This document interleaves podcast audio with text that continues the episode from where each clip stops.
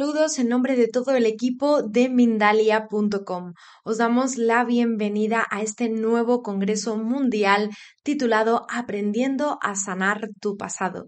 Durante tres días vamos a estar disfrutando de la visión de los más de 20 especialistas que nos acompañan con motivo del mismo y la compartirán a través de conferencias completamente gratuitas y temáticas y muy informativas que tanto nos aportarán a, nuestra, a nuestro ciclo vital y a nuestro día a día.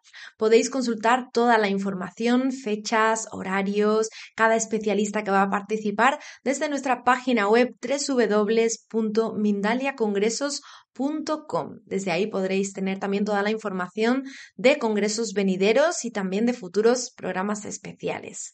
Bueno, pues ahora sí estamos de vuelta en el camino a la información consciente y hoy de la mano de Fernando Gil Sanguinetti. Él viene a traer un tema titulado De la riqueza espiritual a la económica.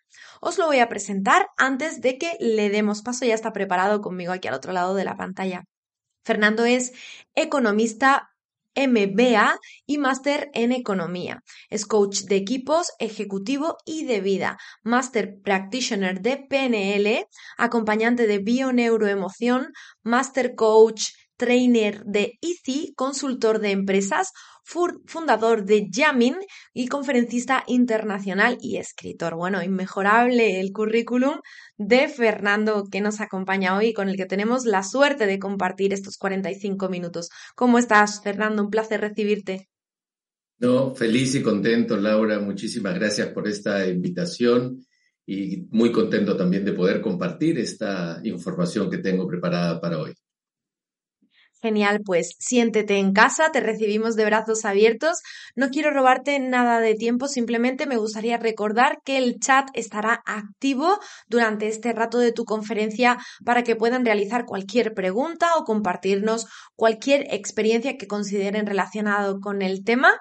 Así que ahí os recuerdo, si estáis al otro lado de la pantalla y queréis participar del directo, podéis indicar vuestro nombre, vuestro país y también la fórmula de pregunta y por supuesto la pregunta en cuestión que queráis resolver con Fernando. Pues ahora sí, Fernando, bienvenido. Gracias nuevamente. Bueno, eh, la charla de la riqueza espiritual a la económica tiene como un objetivo central. Eh, se habla mucho de la espiritualidad, del crecimiento y desarrollo personal y me parece que está muy bien. Pero estamos viviendo una experiencia concreta de carne y hueso, una experiencia material. Y si eso es así, tiene que haber una relación directa entre el crecimiento personal, el crecimiento espiritual, ese desarrollo personal y resultados concretos materiales. Caso contrario, te has quedado, como digo yo, en una fumada, te has quedado en ese trabajo más que nada intelectual y no en un trabajo de coherencia entre la emoción y la mente. Quisiera referirme para empezar eh, a la fórmula de Einstein, E igual mc al cuadrado, porque a través de ella él invalidó muchas de las teorías de Descartes, Descartes y Newton. Ellos, Descartes y Newton, decían que los estudios de la energía tenían que ser trabajados en la espiritualidad, en la religión, porque no terminaban de entender, porque no era algo concreto y que eh, los estudios de la materia, de la masa, de lo concreto, tenían que ser derivados a la ciencia. Pues resulta que lo que eh, dice Einstein es que, oye, la, la energía es al mismo tiempo onda y partícula. ¿Y qué sucede? Que por qué, si es que las ondas, la energía, eh, son miles de infinitas posibilidades que están ahí al frente mío. ¿Por qué? ¿Y cuál de esas miles de millones de ondas se convierten en partícula? O sea, estamos hablando de que convertir en partícula es materializar, convertirlo en materia. O sea, hablar de la materia eh, implica hablar de la realidad, de la realidad que vemos allá afuera, de lo que consideramos nuestra realidad. Entonces, Si hay miles de millones de, de ondas de energía que están al frente mío, yo me imagino como una sábana gigantesca con un montón de ondas dando vueltas por ahí, que es el campo cuántico de energía, de todo eso, una de esas ondas se convierte en partícula, él dice colapsa, ¿ok? Y dice, ¿por qué esa y no otras? Y resulta que la onda de energía que colapsa en partícula, o sea, que se materializa, es aquella a la que el observador le presta atención. O sea, yo me enfoco en esa, yo le presto atención a esa onda, onda y esa se convierte en partícula. ¿Ok? Y entonces la pregunta es, ¿por qué esa? ¿Qué hace que yo observe esa? ¿Qué hace que yo me enfoque en esa eh, específica onda? Y eso tiene que ver con nuestro mundo de creencias. O sea, que en función al mapa de paradigmas, creencias, juicios, pensamientos que se han ido construyendo a lo largo de mi vida. O sea, la filosofía que yo tengo sobre en qué consiste la vida, mi vida, producto de mis experiencias, hace que yo me enfoque en esa específica onda de energía que es la que materializo. Entonces, si eso es así, yo estoy creando mi propia realidad.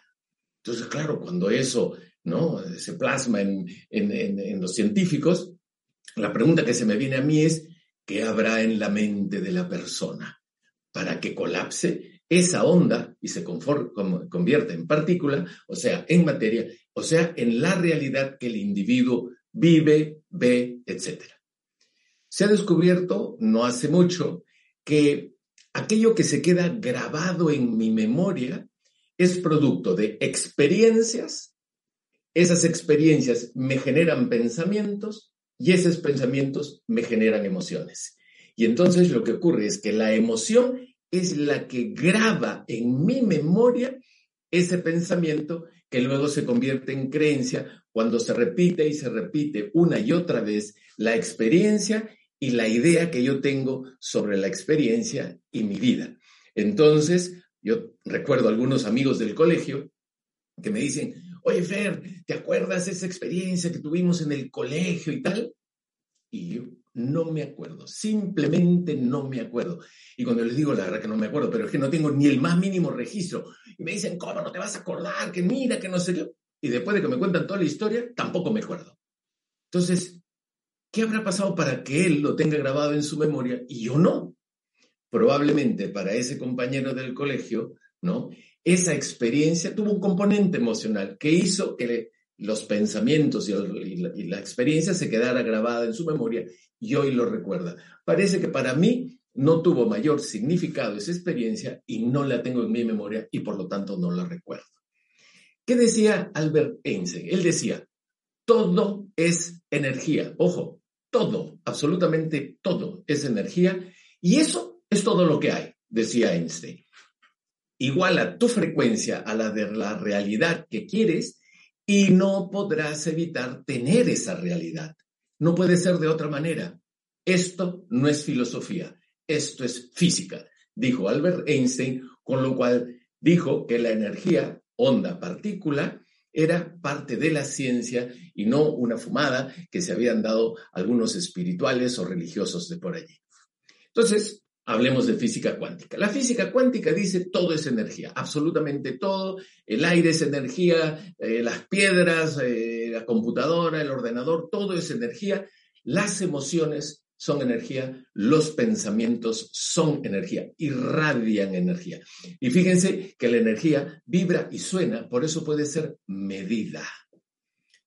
Y fíjense, cuando estamos a veces eh, en una reunión de un montón de gente, ¿no? Y vamos con un amigo o una amiga, y esta persona nos dice, oye, ¿te acuerdas de esa persona? Y te la señala. Tú la miras y dices, no me suena, ¿ok? ¿Cómo no? ¿No te resuena? No, no me suena. O sea, como que esa conexión visual que yo tengo de una persona, que es como algo energético, eh, tiene una, un sonido, ¿no? Y por eso no me suena, no me resuena, ¿no? Y también vamos a un lugar, ¿no? Así un poco escabroso, ¿no? Y nuestro compañero que está ahí, que nos acompaña, nos dice, uy, uy, uy, uy, vámonos de aquí porque aquí hay mala vibra. O sea, como que hay una sensación que vibra, que la captamos como campo cuántico de energía que somos y que vemos ese, ese campo de energía que viene desde fuera. Entonces, el Instituto HeartMath de California ha logrado eh, construir unos equipos, eh, algunos un poco más grandes que otros, que logran medir la energía. Tan es así que cuando hubo el 11 de septiembre eh, la, crisis de los aviones que se estrellaron en las Torres Gemelas, ellos que tenían estos equipos en Nueva York, que, son como una especie de electrocardiograma, empezaron a vibrar de manera alocada porque la intuición de los neoyorquinos y la emoción, si bien no había una conciencia desde la mente, había algo que la gente estaba experimentando y empezando a sentir, y la aguja de este aparato del Instituto Hermat empezó a volverse loca. Obviamente no la estaban mirando en ese momento por la crisis, pero cuando después revisaron dijeron, wow, esto sí que hace muchísimo sentido. Déjame ahora hablarte sobre la ley de la atracción. ¿Qué dice la ley de la atracción? A una persona se le devolverá una cantidad de energía similar a la emitida. Por lo tanto, yo me imagino a los seres humanos como teléfonos móviles, como teléfonos celulares andantes, ¿no? Van caminando allí por la calle y van emitiendo energía. ¿No? Yo me los imagino con un six-pack, ¿no? Con esas cosas que tienen los que hacen mucho físico-culturismo en la barriga, ¿no? En el estómago, y que tienen allí como eh, aparatos tipo imanes de energía emocional, que van irradiando energía. Y cuando van caminando, como si fueran móviles o celulares, van haciendo llamadas telefónicas energéticas emocionales, que lo que hacen es atraer justamente personas o experiencias con la misma emisión energética con la misma emocionalidad que está ahí. Por eso la ley de la atracción dice, a una persona se le devolverá una cantidad de energía similar a la emitida. Y las emociones, ¿no? que están dentro de nuestro cuerpo, no están dentro de nuestro cuerpo, pero están como este, imantadas hacia nuestro cuerpo, muchas de ellas son producto de, experiencias traumáticas del pasado y que nos hacen vibrar de una manera particular. Hay siete emociones humanas y todas ellas son para la sobrevivencia. Rabia, tristeza, miedo, asco, vergüenza, eh, sorpresa y la alegría. Y claro, cuando pensamos en las seis primeras, ¿no? Decimos, la qué cruel nuestro Dios, nuestro Creador! ¿Cómo es posible que nos haya emitido seis, seis emociones negativas y solo una positiva? Bueno, son seis emociones que le decimos negativas, pero son muy positivas porque han sido diseñadas para que el ser humano pueda sobrevivir. Y entonces cuando tengo miedo, salgo disparado corriendo. Cuando tengo rabia, puedo atacar y defenderme. Cuando tengo tristeza, me sumo en el proceso de reflexión para saber qué está pasando conmigo. Asco, vergüenza, sorpresa. Voy muy cauto y cuidadoso para evitar algún daño a mi vida, sobrevivencia. ¿no? Entonces ahí tenemos las seis. Y la séptima, dices, bueno, ¿y la séptima? ¿En qué sentido tiene la alegría para la sobrevivencia? La alegría está para seducir a la pareja. Eh, tener relaciones y procrear. Y eso nos permite garantizar la sobrevivencia de la especie. Por lo tanto, si hemos tenido un montón de experiencias traumáticas en nuestro pasado, esas experiencias traumáticas tienen unas emociones específicas, esas emociones específicas vibran de una manera, tienen una serie de creencias dentro de nuestra mente y cuando miramos la realidad, que es un conjunto de ondas energéticas, materializamos justamente aquella eh, onda de energía, la colapsamos, que se convierte en partícula, materia, realidad, nuestra realidad. Entonces yo lo que me pregunto es, ¿cómo estará mi niña, mi niño interior herido? Porque si ese niño, esa niña, tuvo experiencias fuertes, traumáticas en infancia, adolescencia y también hasta la preadultez, eso está puesto en este campo energético llamado ser o cuerpo, imantado por nuestro cuerpo, y seguimos atrayendo experiencias para prestarle atención al niño herido, a la herida, a la emoción y por lo tanto sanarla.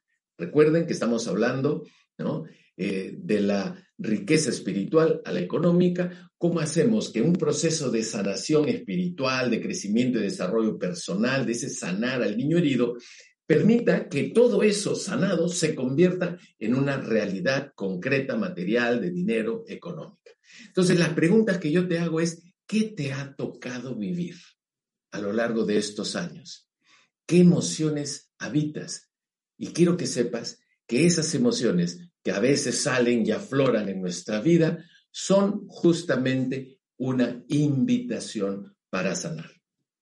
Como hablamos de la riqueza espiritual, hablemos de espiritualidad. ¿Qué es la espiritualidad? Es la conexión con lo divino, con el todo, con la totalidad. El todo es el universo, es la masa cuántica, es la mente absoluta, es la energía y es amor incondicional. Eso es lo que somos finalmente. Somos pura energía de amor incondicional. Cuando yo hablo y pienso en energía y en amor incondicional, pienso en el sol, en ese astro sol que todos los días nos da su calor y su luz, no se queja, no se cansa, no nos cobra por irradiar y es incondicional porque lo da sin poner condiciones absolutamente a nadie. Y entonces por eso digo energía, amor incondicional, universo, masa cuántica, mente absoluta. ¿Y qué es el desarrollo espiritual?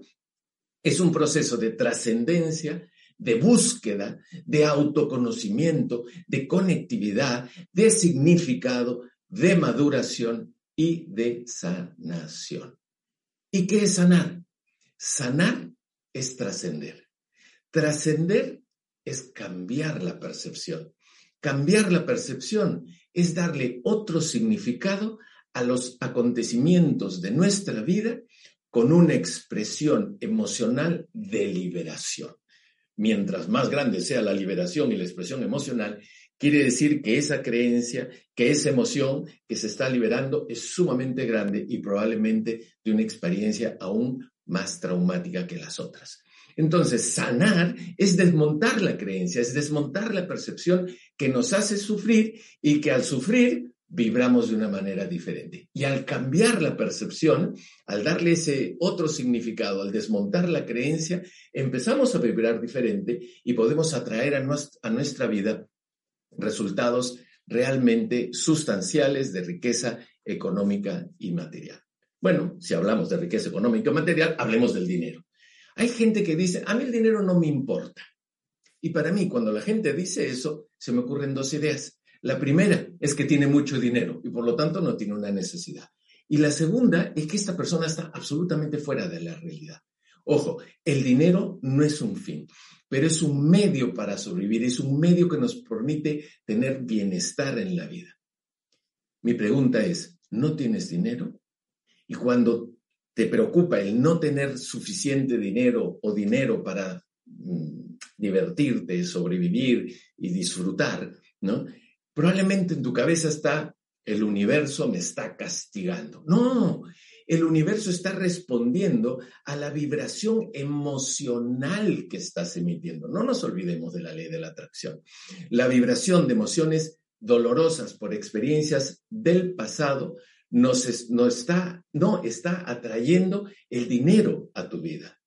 Así que sana, sana, pero no solo sanar por ser un buen ser humano y que lo vas a hacer, sana porque al hacerlo vibras diferente y al vibrar diferente atraes a tu vida esa riqueza económica, eh, materializas esas ondas de energía para que puedas ser más feliz en la cantidad de dinero de dimensión que tú quieras atraer a tu vida. Quiero ahora compartirles una metáfora que le llamo la metáfora del deportista. Entonces, imagínate que hace tres meses te fuiste a jugar algún tipo de deporte el que te guste, ¿de acuerdo? Y por una de esas casualidades sufres una lesión y la herida está viva allí en el lugar donde te lesionaste. ¿De acuerdo? Ahora, pasan los días y ni te acuerdas de que tienes esa herida. ¿Ya? Y entonces un día sales con una amiga, con un amigo, y en una de esas casualidades, este amigo, esta amiga, te golpea justo en la herida y tú, ¡ay, qué dolor! ¡Qué fuerte! Y la persona te mira y dice, pero si casi ni te he tocado, no, me duele horrible, me duele horrible. Lo que ha hecho ese amigo tuyo, al tocarte en ese lugar donde estaba una herida que no ha sanado y no ha cerrado, te ha hecho recordar que hay algo pendiente por sanar, que hay una herida em, abierta, que hay una herida viva que está allí. Entonces la pregunta es, ¿le gritas a tu amigo por lo que ha hecho o le das las gracias porque te ha permitido tomar conciencia de la herida no sanada que está en esa parte de tu cuerpo? Bueno, dejemos el cuerpo por ahora y hablemos de nuestro ser. ¿ok? Está lleno de heridas, algunas ya se sanaron, otras no se han sanado, pero cuando alguien te dice algo, cuando alguien hace algo, o no dice, no hace, o abandono, humillación, maltrato, abuso, llámalo como tú lo quieres llamar, y tu emoción aflora, es como si te hubiesen tocado la herida en el cuerpo que no está sana. Si tu emoción aflora, es que hay una herida emocional de ese niño herido del que hablábamos, que no ha sanado, y ese amigo que cuando te maltrata, abusa de ti, te grita, te humilla, lo que sea, te está haciendo recordar que hay algo pendiente por sanar, que no tiene que ver con esa persona, porque si no tuvieras esa herida, la persona habría dicho o hecho las mismas cosas y a ti no te habrían afectado. Recordemos que las emociones están para la sobrevivencia. Entonces, la metáfora del deportista te trae el agradecimiento a cada interacción que tienes tú en tu vida que te genere emociones fuertes para que en lugar de reaccionar agresivamente, con tristeza, salir corriendo, cualquiera de las emociones, con esa persona o esa experiencia, tengas la posibilidad de cambiar la percepción, darle otro significado a la experiencia y más bien agradecerle a esa persona o experiencia porque te ha hecho recordar que hay una herida en ti que no la has todavía sanado. No nos olvidemos, ley de la atracción dice, las emociones atraen a sus iguales. Y yo, yo me pregunto, ¿qué emociones habitas? Rabia, tristeza, miedo, vergüenza, asco, sorpresa, alegría. ¿Qué emociones habitas? ¿Qué te ha ocurrido en tu pasado? Hay emociones de vibración baja y esto lo ha medido el Instituto HeartMath. Hay un mapa de la conciencia del doctor David Hawkins y las emociones de vibración baja, humillación, culpa, desesperación, remordimiento, ansiedad, odio, para poder alcanzar resultados materiales, económicos en tu vida, si vibras en esas emociones, vas a tener que hacer un enorme esfuerzo para alcanzarlo. Y claro, el cuerpo tiene una capacidad. Y si estás como esforzándote, esforzándote, poniéndole mucha fuerza al resultado económico que quieres alcanzar, el cuerpo se desgasta y se agota. También hay emociones de vibración alta, confianza, optimismo, aceptación, perdón, comprensión, amor, alegría. Esos están como en las más altas de las emociones, vibran de manera alucinante, hermosa. Cuando uno vibra en esas emociones, pues aflora en uno un poder donde las cosas te llegan sin, que tú te hayas esforzado. Por quien tú eres, es que los resultados se dan, como quien dice, en automático, ¿ok? Por el poder interior de manera en que vibramos, ¿no? De esas emociones.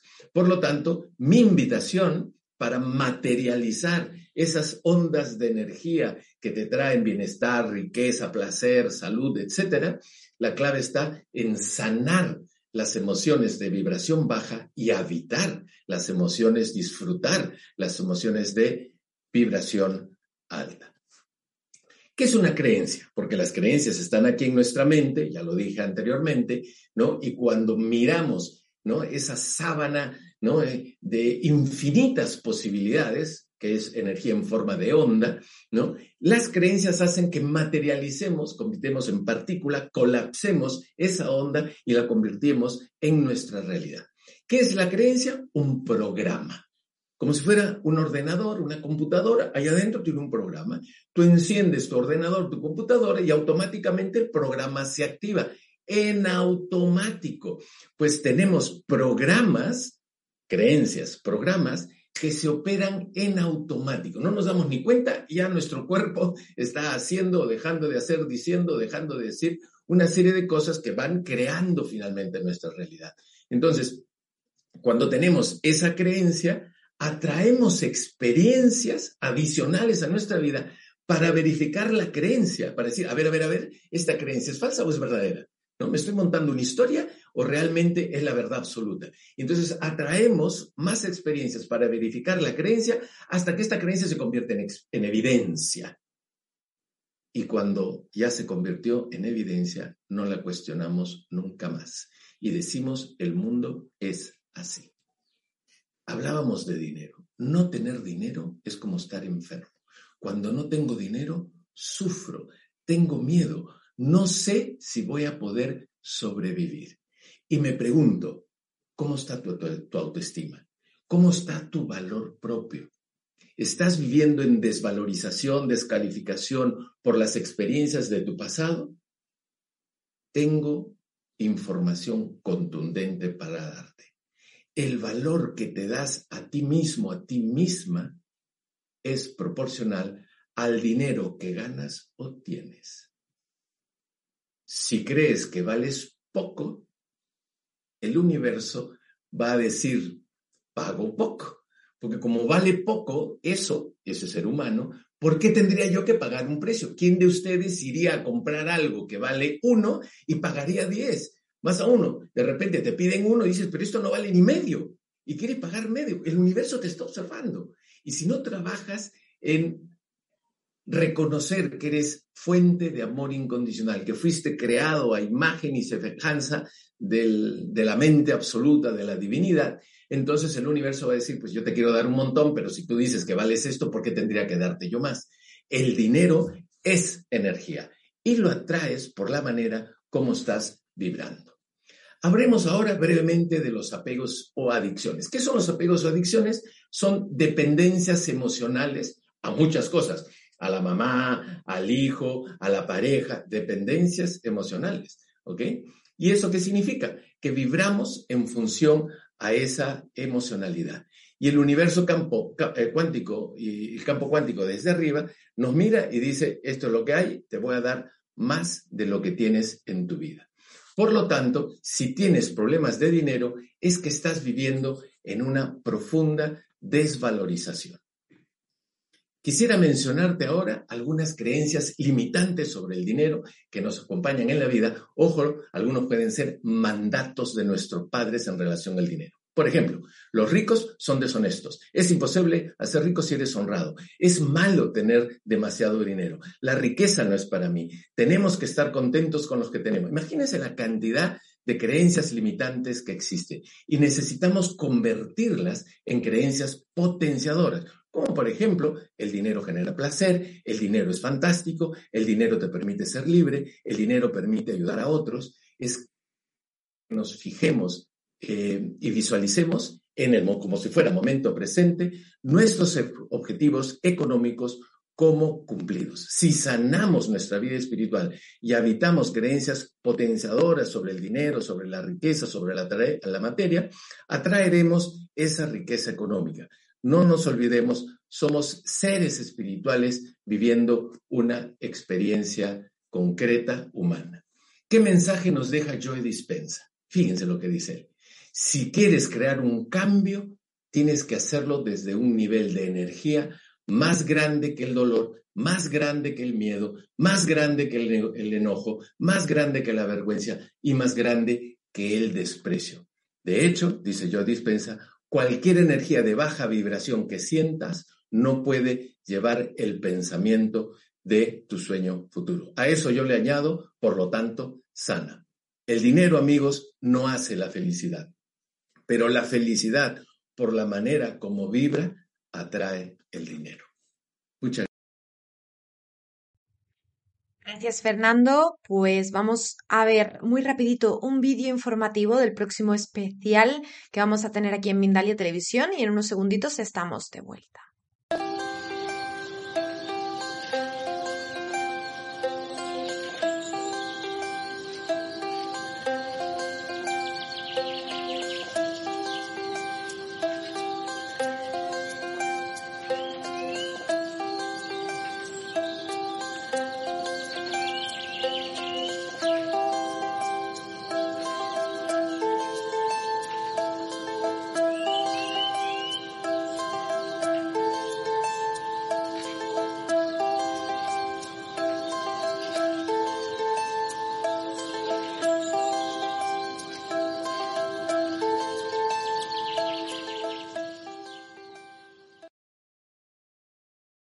Ahí lo teníais, ese especial de Redescubre tu Ser que tendrá lugar aquí la próxima semana en Mindalia Televisión y al que por supuesto estáis más que invitados.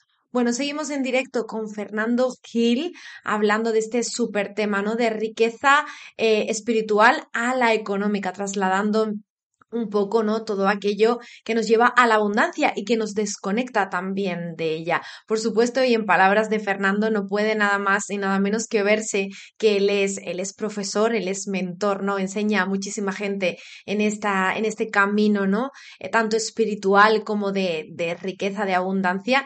Y hoy viene también a hablarnos, además de la charla que nos ha compartido, a hablarnos de su escuela. Cuéntame, Fernando.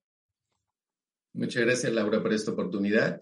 Bueno, eh, Yamin es una consultora en talento humano y una escuela de formación y certificación internacional de coaches y de programadores neurolingüísticos.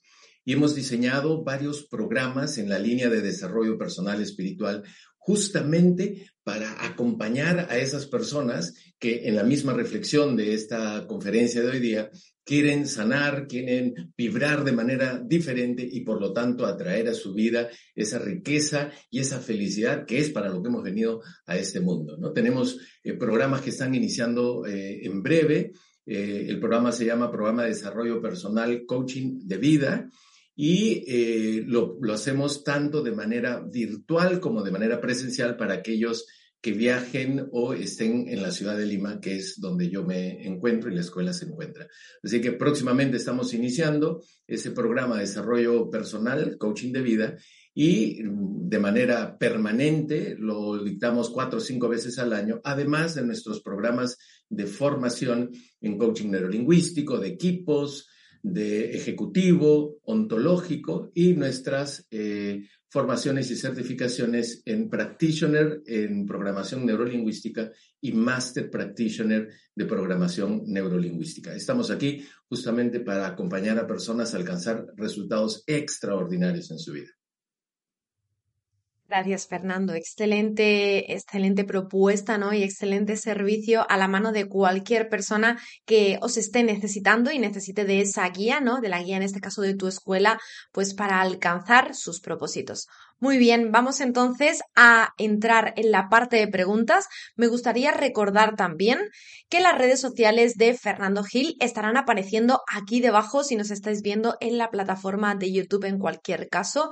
Ahí tendréis el acceso a todo lo que él nos ha facilitado a modo de contacto para que tengáis un poco más de información por si queréis, pues eso, acudir a él eh, de una forma más personalizada. Ahora sí, arrancamos y arrancamos desde México con nuestro buen amigo José Arturo Campuzano desde la plataforma de YouTube. José Arturo nos transmite su pregunta. Te la paso, Fernando, y ahí te doy pie para que la puedas contestar. Nos dice, José Arturo, existen memorias inconscientes de carencia en nuestra infancia. ¿Cómo conectarse a ese plano de la no mente para trascenderlos y entrar de manera plena al plano sutil de la creación? Bendiciones infinitas por tu luz, maestro. Un abrazo desde México. Muchísimas gracias, este, José Arturo, por tu pregunta. Hay una serie de protocolos, de eh, métodos para poder alcanzar a ese lugar, ¿no? Porque claro, hay la, la, edad cronológica, que es la que yo estoy viviendo, más o menos entre los 3 y los 8 años en adelante, ya es como mi responsabilidad, las creencias que yo tengo y las experiencias que yo traigo a mi vida pero también hay información del proyecto sentido, que es cuando estaba en el útero de mi madre, antes del proceso de concepción y también durante la concepción, pero está todo el transgeneracional. Entonces allí hay terapias de vidas pasadas, algunos protocolos de psicología transpersonal, eh, se puede hacer eh, también caminos al inconsciente, reimprontas, son una serie de técnicas que se pueden utilizar en distintas uh, especialidades para ver conectarnos con esa información. Yo, por ejemplo, en una experiencia de Hoffman de la cuadrinidad, eh, tuve la posibilidad de ver a mi padre cuando era pequeño y empatizar en lo que le había tocado vivir a él. Entonces yo dije, ahora entiendo por qué es como es, me trata como me trata, porque lo he visto de pequeño. Y eso se produce justamente gracias a estos protocolos que se pueden utilizar. Perfecto, gracias por esa respuesta y gracias también a nuestro amigo José Arturo por su pregunta. Continuamos y nos vamos hasta Arizona, los Estados Unidos de América, con Norma Viramontes. Nos dice, me llamo Norma, mi pregunta es cómo trabajaría para subir mi vibración. Gracias, gracias y gracias. Abrazos de luz. Muchas gracias, Norma, por tu pregunta. Yo utilizaría esa frase que he mencionado ya un par de veces a lo largo de la conferencia, ¿no? Digo, para cambiar la vibración necesitas sanar. Para sanar necesitas trascender. Para trascender necesitas cambiar la percepción. Para cambiar la percepción necesitas ir a la experiencia concreta que te llevó a vibrar de la manera como vibras y darle una interpretación distinta, cambiar el significado. Es preguntarte, oye, ¿para qué me ha tocado vivir esto? Pero en lugar de decir por qué y cuando el para qué sea seguro para hacerme daño, la pregunta es, qué es aquello que necesitabas aprender, razón por la cual atrajiste a tu vida esa experiencia. Y a veces la traes porque tú has tenido una interpretación específica en tu edad cronológica, pero a veces lo traes porque hay un ancestro que vivió esa experiencia y no la sanó y te eligió a ti para que puedas vivir la experiencia y sanar, no solo tú, sino sanar a todo el clan, el árbol eh, genealógico. La numerología eh, la astrología eh, transgeneracional también ayuda de manera considerable a la toma de conciencia de esos fenómenos. Interesantísima respuesta. Muchísimas gracias, Fernando. Y continuamos ahora desde Colombia, en esta ocasión con Alexander Zen, también un buen amigo de Mindalia. Nos cuenta Alexander que desde hace bastante tiempo tiene las puertas del amor y de la economía cerradas. Nos pregunta qué emociones eh, crees que debería estar sanando. Muchas gracias. Muy bien. Este, gracias, Alexander, por tu, por tu pregunta tendrías que trabajar seriamente en, tu autoestima, porque si no atraes economía es que te estás valorando poco a ti mismo. También es importante hacer algún estudio transgeneracional porque no vaya a ser que haya habido eh, familias en el, ¿no? familiares en el pasado que hayan tenido crisis. Hay una cosa que se llama lealtades familiares, que lo que dicen es, si mi familia ha sido pobre, yo necesito ser leal a ella y necesito mantenerme en la pobreza, porque es como decirles, ustedes no pudieron, yo sí, y como que el clan dice, pero ¿cómo es posible que nos hagas quedar mal y tú seas rico cuando nosotros hemos sido tan pobres? Entonces, creo que sería importante trabajar allí y no te olvides de lo que comenté cuando hablé de la metáfora del deportista. Probablemente vienen personas, parejas a tu vida para vibrar en el amor y en lugar de decir, está trayéndome esta experiencia para que yo aprenda, lo tomas como, como un castigo, ¿no? Cuando lo que están haciendo es tocar esa parte, esa herida que no está sana y, por lo tanto, eh, repararla y sanarla. Eh, a los tres años ocurre una sensación de angustia terrible. Todos los seres humanos pasamos por esa experiencia, por más que los padres no lo quieran, y entonces surgen abandono, desvalorización, eso que nos decían de pequeños, los niños no hablan, cállate porque tú no tienes aquí un, espacio en la conversación de adulto, te están desvalorizando, ¿ok? Y la sensación cuando papá se va a trabajar, mamá se va a trabajar y dices, me han abandonado, estoy evitando la soledad, y entonces se generan una serie de patrones que podrían estar impactando en que no puedas conseguir el amor de tu vida ni puedas tener la economía que corresponde. Entonces ahí te suelto algunas emociones que podrías eh, trabajar. Perfecto. Vamos a por la última pregunta de la tarde y es la que nos está llegando en esta ocasión desde Málaga, desde aquí, desde España, con Silvia Vanessa Jaramillo. Nos pregunta Silvia, yo creo que esto le va a servir a muchísimas personas que nos están escuchando y que nos están viendo en este momento, cómo rompemos con, la con las creencias limitantes. Yo creo que es el santo grial, ¿no? de las preguntas ante esto, claro. Fantástica la pregunta, Silvia. Em, hay em, una, eh, en uno de mis libros, el primero de mis libros que se llama Coaching Neurolingüístico, em, tengo un protocolo para la identificación, desmontaje de creencias limitantes y construcción de creencias potenciadoras. Y el protocolo pues tiene como varios pasos y casi, casi, ¿no? Hay que seguir paso uno, paso dos, paso tres, paso cuatro. Y la primera pregunta que yo le hago cuando hago coaching de vida o coaching ejecutivo a mis clientes, a mis coaches, les digo, ¿qué meta te está costando trabajo alcanzar? ¿Ok?